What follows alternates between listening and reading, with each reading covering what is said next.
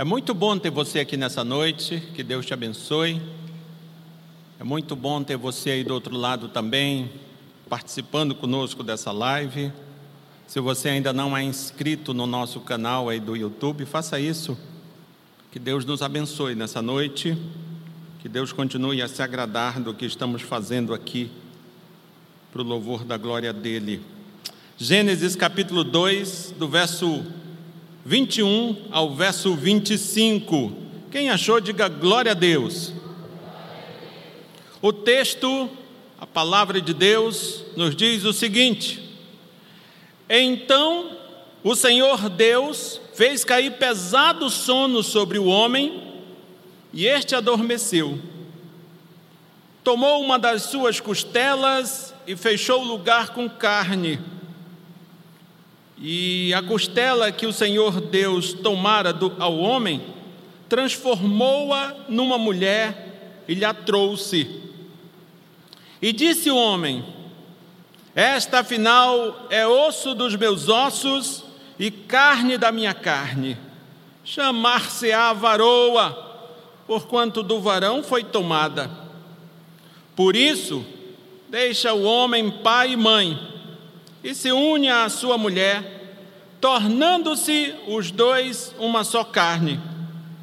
Ora, um e outro, o homem e sua mulher, estavam nus e não se envergonhavam.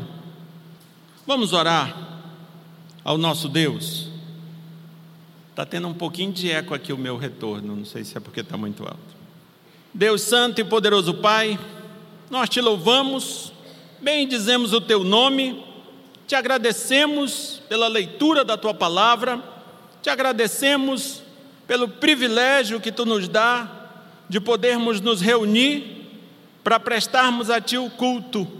Meu Deus, muito obrigado por esse privilégio, muito obrigado. Deus, a minha oração é que tu me abençoe, de maneira que, eu, que o que eu vou dizer seja realmente algo que, que vem de ti, algo que procede de ti, que o que eu vou fazer seja realmente a exposição da tua palavra, e assim sejamos exortados, consolados, orientados, animados. Nos abençoa, meu Deus, em nome de Jesus Cristo Abençoa, meu Deus, a família do teu povo. Abençoa os casamentos. Abençoa os relacionamentos familiares. Que todos nós estejamos em tua presença para o louvor da tua glória. Irmãos, no mês de maio, nós temos trabalhado o tema família, edificando uns aos outros. E assim temos falado já alguns temas, eu vou citar aqui para que você relembre. No primeiro domingo falávamos sobre a, a necessidade de você tirar sua família das mãos do diabo. No segundo, nós falamos das lições valorosas de uma mãe que serve ao Senhor. Domingo passado, nós falávamos do fato que é melhor ter companhia do que estar só. Hoje, continuando a falar de questões que envolvem a família, eu quero te dizer que o sexo não é pagão. E é interessante dizer isto, porque à medida que as pessoas começam a perceber, a pensar que determinado assunto, que determinado tema não procede de Deus, é como que se recebessem a autorização para vivê-lo, para fazê-lo de qualquer jeito. Afinal, se não é de Deus, Deus não pode regulamentá-lo. Se Deus não regulamenta, deixe que outros regulamentem. Mas eu quero sim olhar para esse texto e quero te dizer que o sexo não é pagão. Mas eu preciso te dizer também algumas coisas sobre isso antes de, de continuar. Até porque não é fácil falar de sexo principalmente no contexto de uma comunidade cristã, por ser um assunto que divide opiniões e por alguns acharem que este não é um assunto para o púlpito de uma igreja. Tem muita gente que acha que isso não deve ser falado em igreja. Mas aqui na Igreja Presbiteriana Central de Altamira, queridos, na IPCA, Nós temos levado a sério o projeto chamado família. Temos levado a sério o que Deus deseja de você enquanto pai, mãe, marido, esposa, esposo, filho, filha, vovô. O que Deus deseja de você enquanto ente familiar.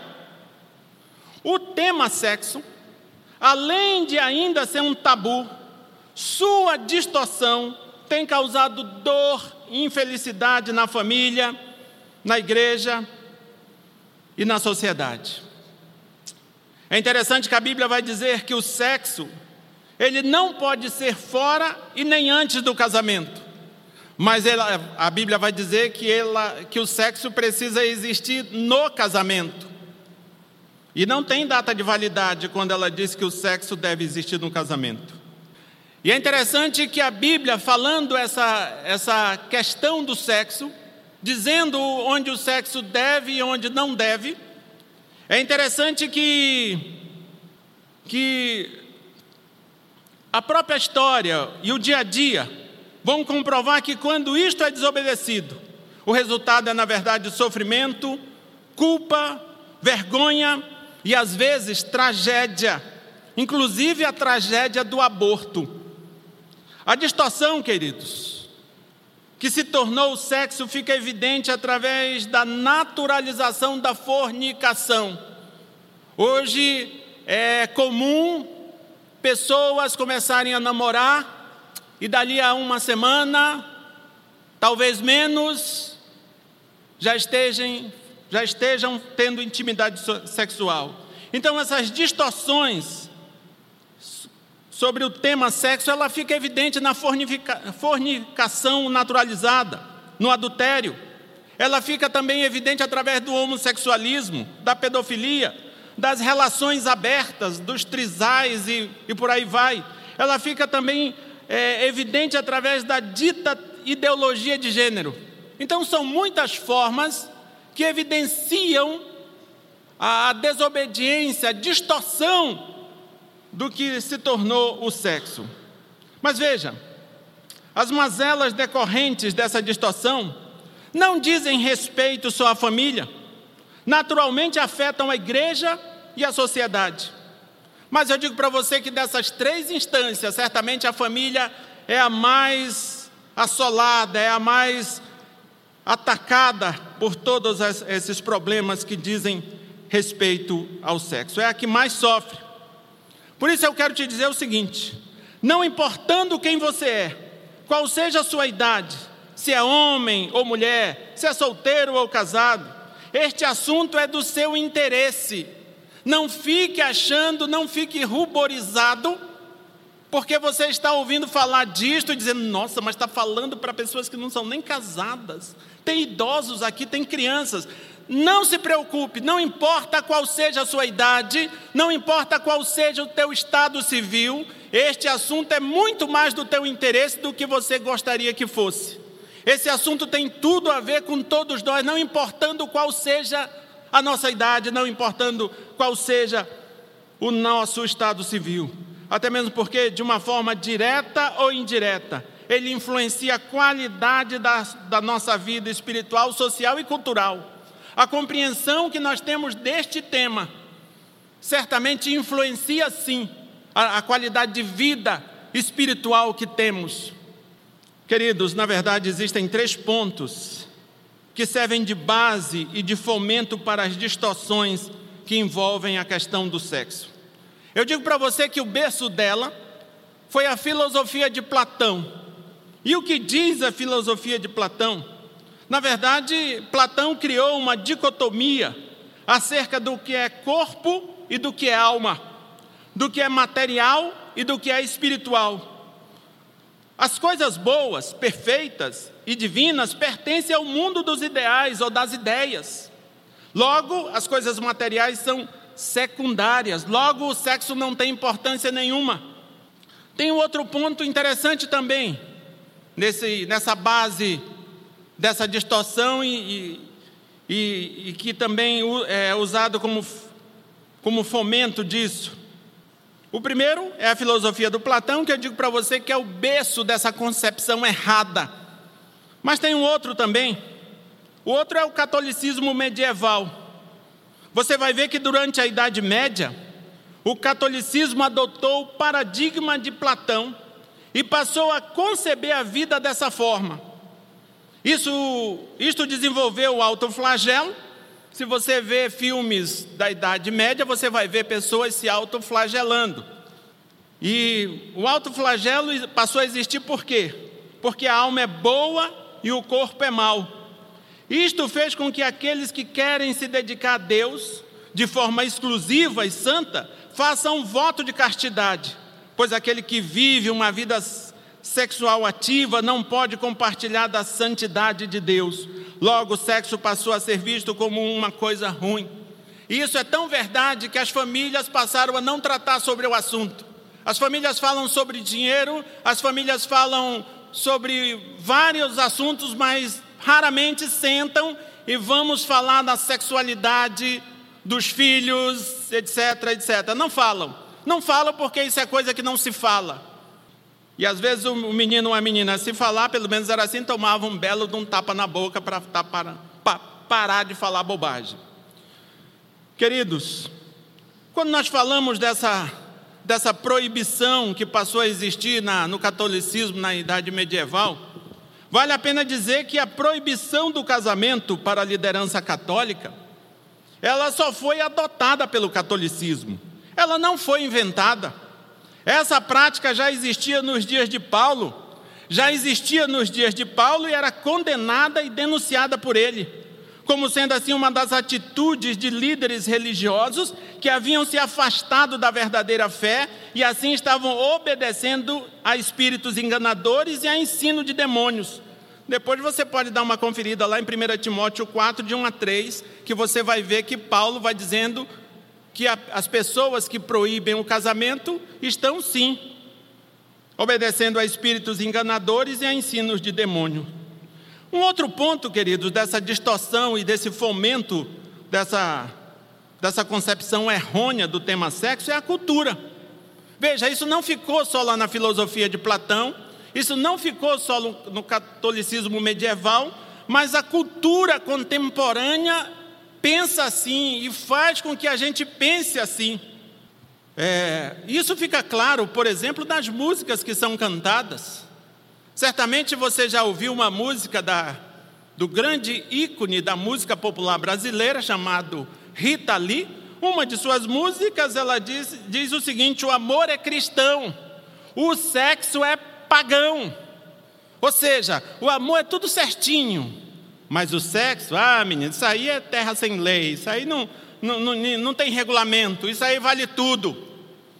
Ah, veja, a filosofia distorceu a religiosidade medieval contribuiu para a distorção e a cultura contemporânea mantém a distorção. E é interessante dizer isso porque é nesse contexto que nós estamos. Mas quando a gente volta os nossos olhos para a Bíblia, especialmente para o livro de Gênesis, você vai ver que Gênesis fala da gênesis do homem e da mulher, dos começos do homem e da mulher. Você vai ver que Gênesis fala da gênesis da masculinidade da feminilidade. Você vai ver que Gênesis fala do começo dessas coisas. Você vai ver que Gênesis fala também da, da gênesis, do, do começo da atração entre homem e mulher. Quem colocou a atração entre homem e mulher não foi o diabo, foi Deus. Isso não aconteceu depois do pecado, isso aconteceu por ocasião, ato contínuo a criação. Essa atração que existe entre homem e mulher fora feita pelo Criador, faz parte da nossa natureza.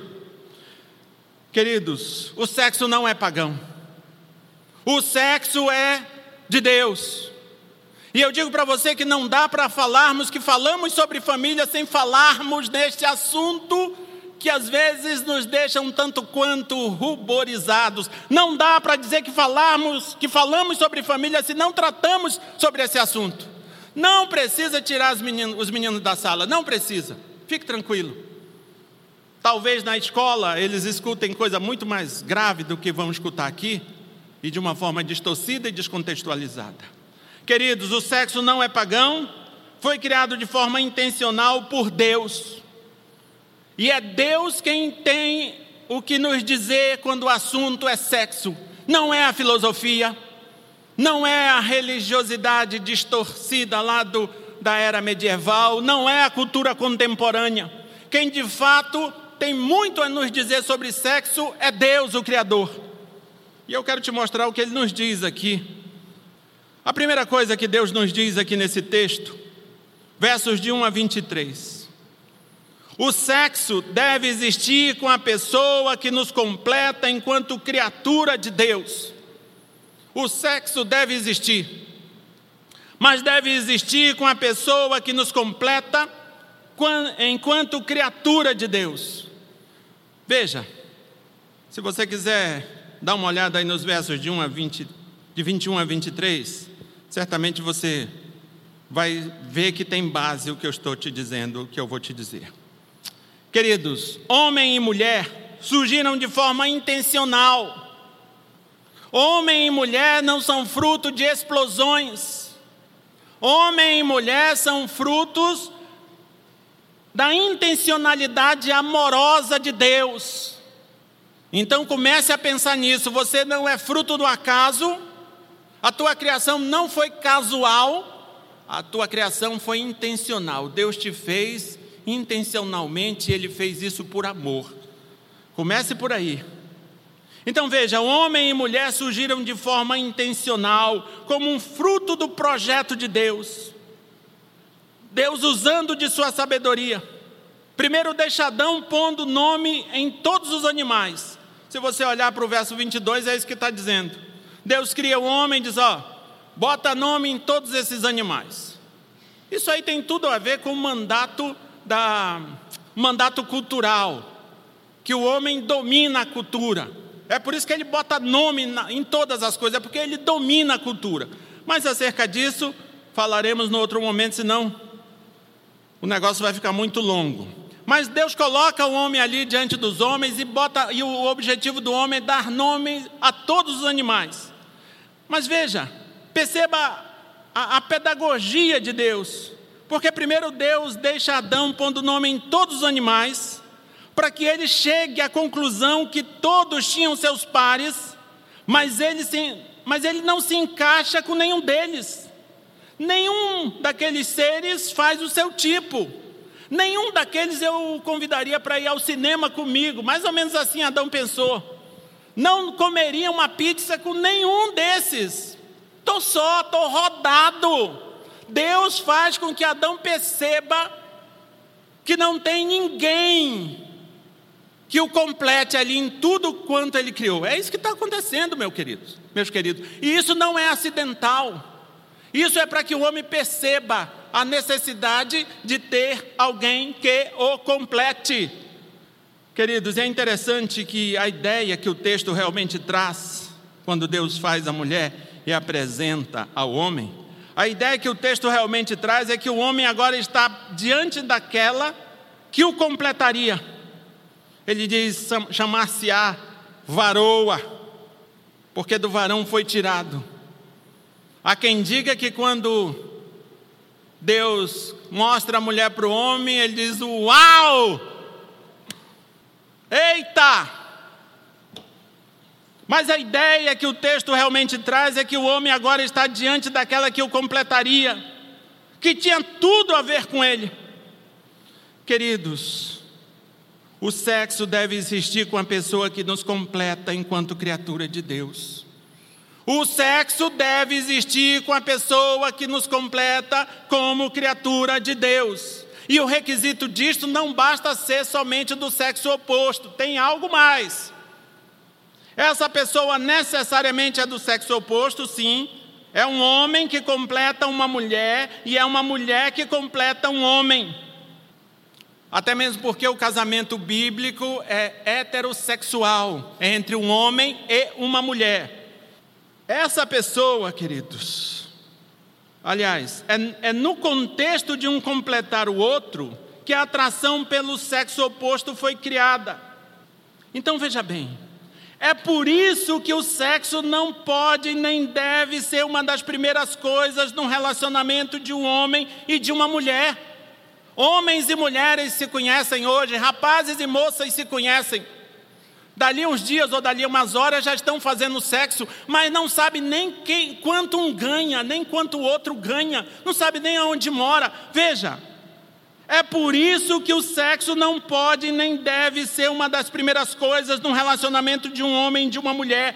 Antes é necessário sabermos se estão, se, saberem se estão diante de quem o completa, de quem a completa. E não se sabe isso numa noite, no ficar, meu querido e minha querida, não sabe. É interessante sim ter uma experiência vivencial, é interessante o namoro para se conhecerem, ideias, pontos de vista, projetos, quem são? Como assim já estão se conheceram hoje, já estão indo para a cama hoje? É por isso, queridos, que o sexo é para o casamento. É por isso que rapazes e moças devem se manter virgens até que se casem. Não são só as meninas que têm que se manter virgem, não, papai e mamãe. É os meninos também. Tem-se essa cultura. Ah, a menina não pode, mas o menino, ah, o menino é homem. Conversa fiada. A menina tem que se manter virgem e o menino também. Não tem, ah, mas é homem, é homem sim, mas não é crente? Porque é homem tem carta branca para não ser crente? Talvez ele não vá também para o céu porque é homem, é essa? Essa, o, é esse o silogismo? Nesse caso é um silogismo falacioso, é duas ideias desaguando numa mentira. Tem um outro conceito melhor de silogismo, mas fique com esse que eu acho que é mais compreensível. Queridos, é por isso que os pais têm a responsabilidade diante de Deus de orientar seus filhos e filhas sobre este cuidado. É por isso que eu também, como pastor, tenho o dever, por mais que a minha cara fique vermelha, por mais que eu me enrubreça, mas eu tenho o dever de te dizer isto.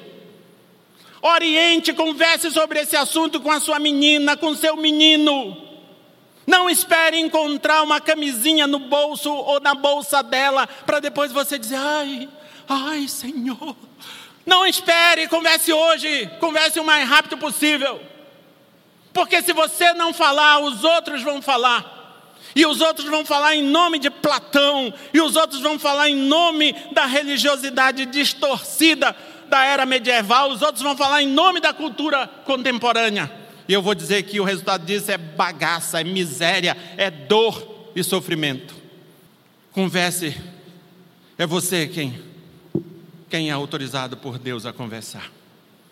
Amém, irmãos? Qual seria o segundo ponto? Primeiro, o sexo deve existir com a pessoa que nos completa enquanto criatura de Deus.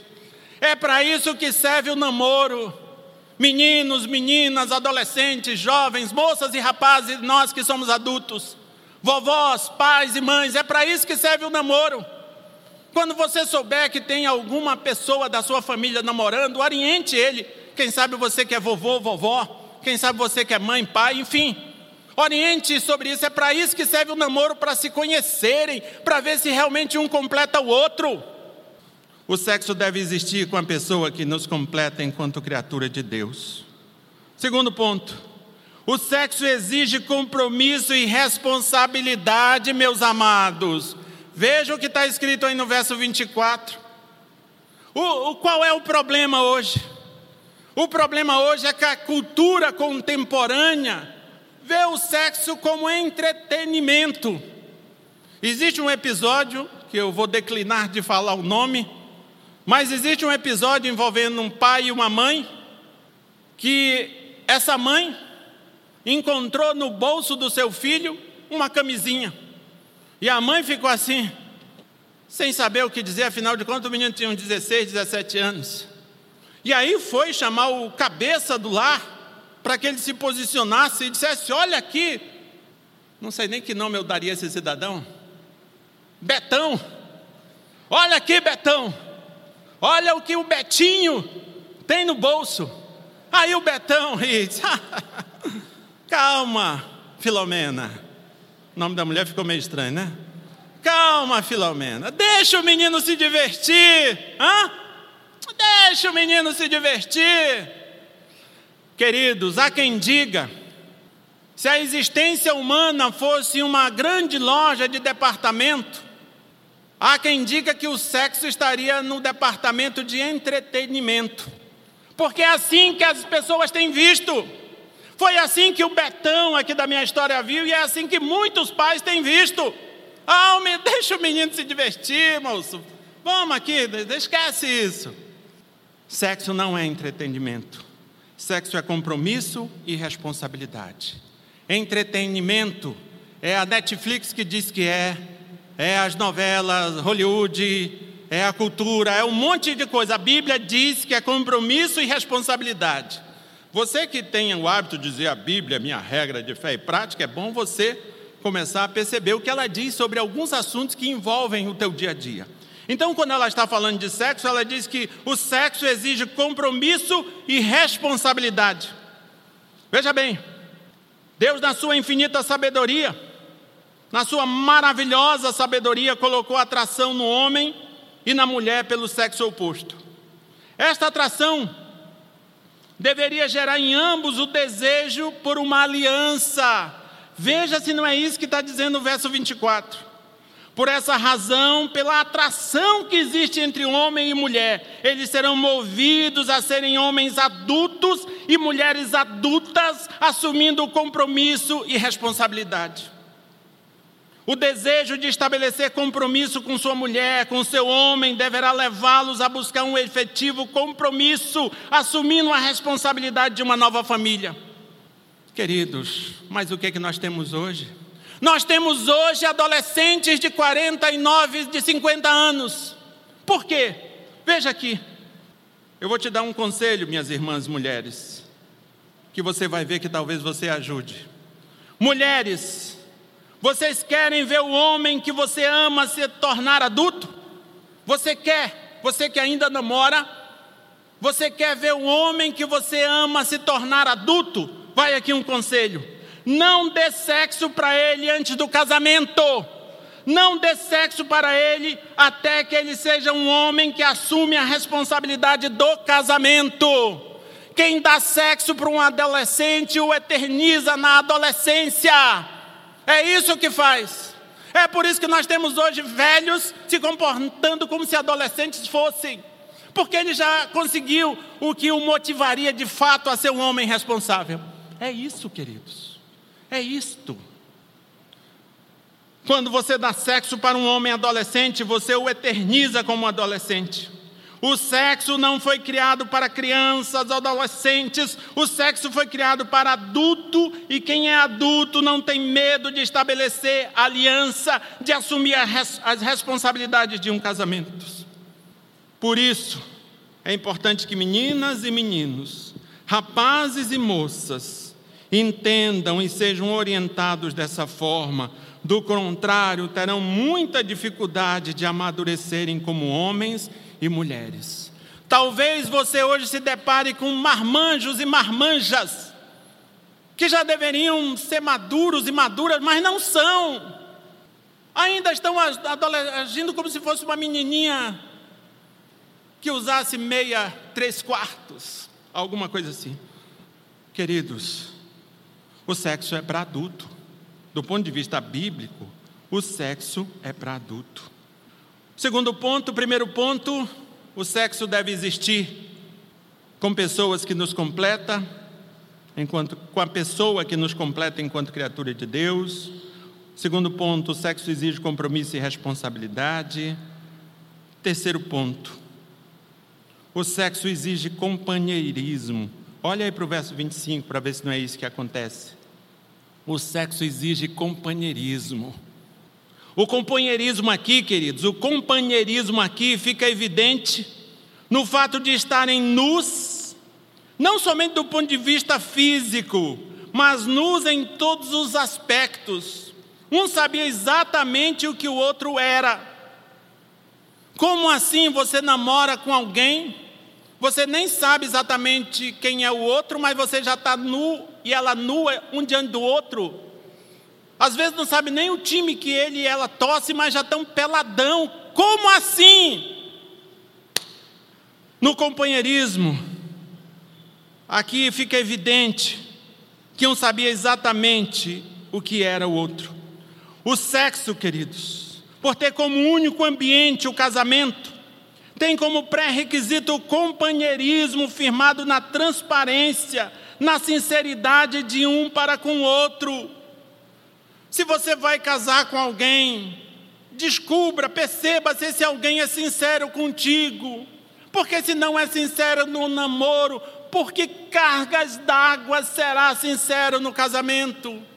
Essa conta não fecha. É ilusão que você está tendo se não é sincero contigo. Enquanto namora, não será sincero contigo depois que casar.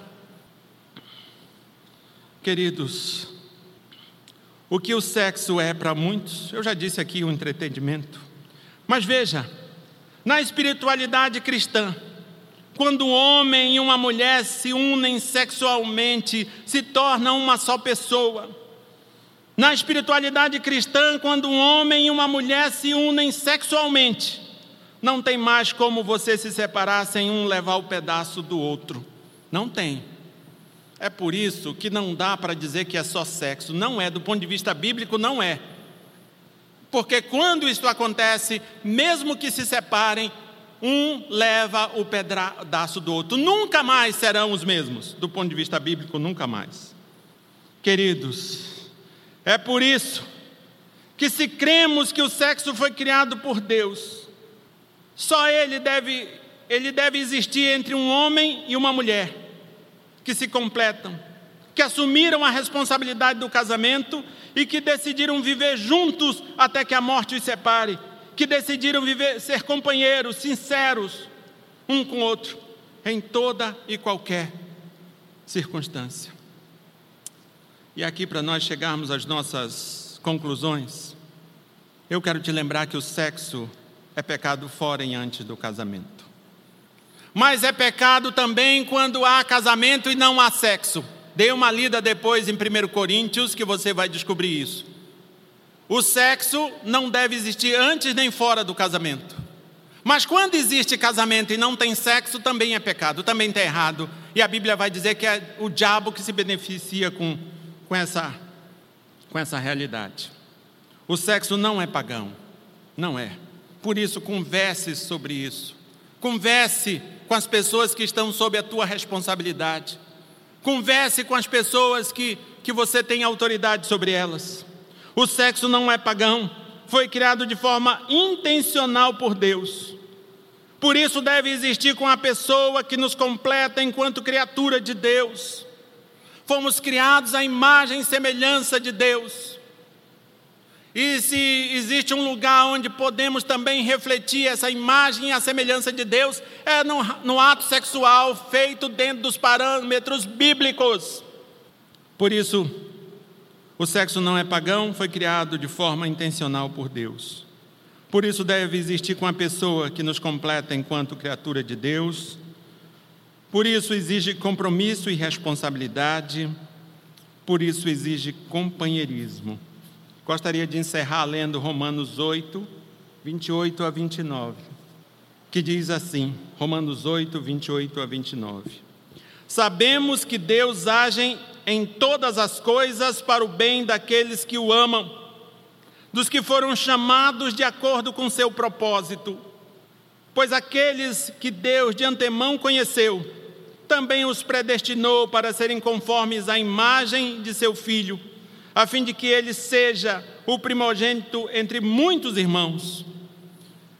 Eu quero falar para você que, quem sabe, não crê no Senhor Jesus Cristo, mas é viciado em pornografia, é viciado em adultério, é viciado em sexo. A solução, queridos, é você aceitar Jesus Cristo. O texto diz: Sabemos que Deus age em todas as coisas para o bem daqueles que o amam e esses que o amam é aqueles que se rendem ao que Cristo fez. Quantos homens, quantas mulheres são viciados em pornografia? Às vezes tem até um casamento lindo para se ver do ponto de vista externo, mas tem esses vícios, essas mazelas terríveis. E eu quero te dizer, meu querido e minha querida, que a solução para isto não é outra coisa senão você se render a Cristo, porque o texto diz: sabemos que todas as coisas, ou melhor, que Deus age em todas as coisas para o bem daqueles que o amam. Certamente Deus vai agir também nessa tua dificuldade, nesse teu pecado. Certamente vai. Mas é interessante você se render ao Senhor Jesus Cristo ainda hoje. É interessante você que, quem sabe, é casado Há muitos anos atrás eu li um artigo, queridos, que dizia assim: só vou falar o, o título do artigo. É, Casamento, o cemitério do sexo. É bem interessante isso, porque tem muitas pessoas que são casadas e tratam de tudo dentro do casamento, menos do sexo. E eu quero te dizer que os teus filhos percebem isso. Os teus filhos pequenininhos percebem isso. Percebem. Os pequenos, os maiores, todos percebem. Deus também pode resolver esse problema. Sabemos que, que, de, que Deus age em todas as coisas para o bem daqueles que o amam. Deus também pode resolver isso. Sabemos, meu querido irmão, minha querida irmã, que talvez esteja passando por dificuldades nessa área sexual, de manter um namoro santo. Sabemos que Deus também pode agir nisso, porque o texto diz: sabemos que Deus age em todas as coisas para o bem daqueles que o amam. Queridos, seja qual for o nosso problema, especialmente relacionado à questão sexual, apresentemos isso diante de Deus e clamemos dele que nos dê graça, misericórdia, livramento, solução em nome de Jesus Cristo. Amém?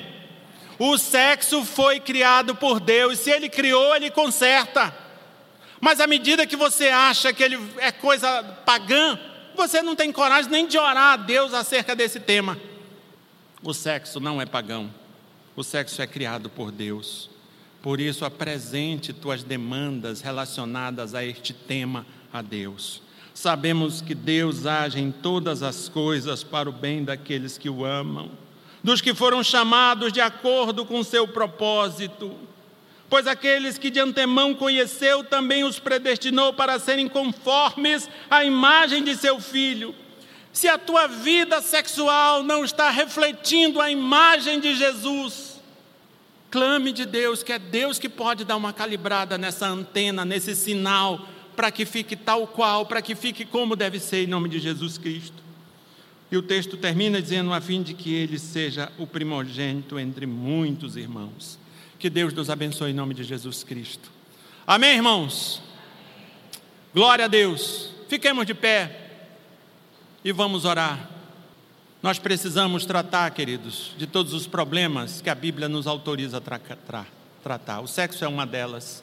Eu sei que não é comum falarmos disso, não, não é corriqueiro falarmos desse assunto na igreja, mas precisamos falar na igreja e você precisa conversar sobre isto com os teus filhos pequenos. Não espere, ah, quando completar 18 anos eu converso. Não faça isso. Converse o mais cedo possível. Converse você com sabedoria, com responsabilidade, à luz da Bíblia. Os oriente em nome de Jesus Cristo. Nós somos servos do Deus Altíssimo e quem nos regulamenta é a palavra dele, não é a cultura, não é a filosofia e nem é, não é nenhuma engendra religiosa inventada por homens que, na verdade, são mais ensinos de demônios do que o ensino de Deus. Deus Todo-Poderoso, nós estamos em tua presença. Falamos, Deus, hoje de um assunto peculiar, a intimidade da família. Falamos sobre sexo. Deus, que tu desperte em nós, nos casados, nos solteiros, nos pais, nas mães, nos avós, nos filhos, filhas, irmãos, enfim, que tu desperte, Deus, em cada ente familiar o compromisso e a responsabilidade de encarar este tema, não a revelia, não ao arrepio da tua palavra, mas segundo orienta a tua palavra que possamos buscar, Deus, na tua palavra, a orientação para aconselharmos, para reorientarmos as nossas vidas, para nos mantermos firmes nos retos caminhos do Senhor, para andarmos não segundo a cultura, mas segundo o que nos manda a tua palavra, em nome de Jesus Cristo. E que o amor de Deus o Pai, a graça do Senhor Jesus Cristo e a comunhão com o Espírito Santo nos deem sempre coragem para tratarmos de tudo o que a Bíblia nos manda tratar, para vivermos tudo o que precisamos viver, à luz da palavra de Deus, que verdadeiramente é a nossa regra de fé e prática. Em nome do Pai, do Filho e do Espírito Santo.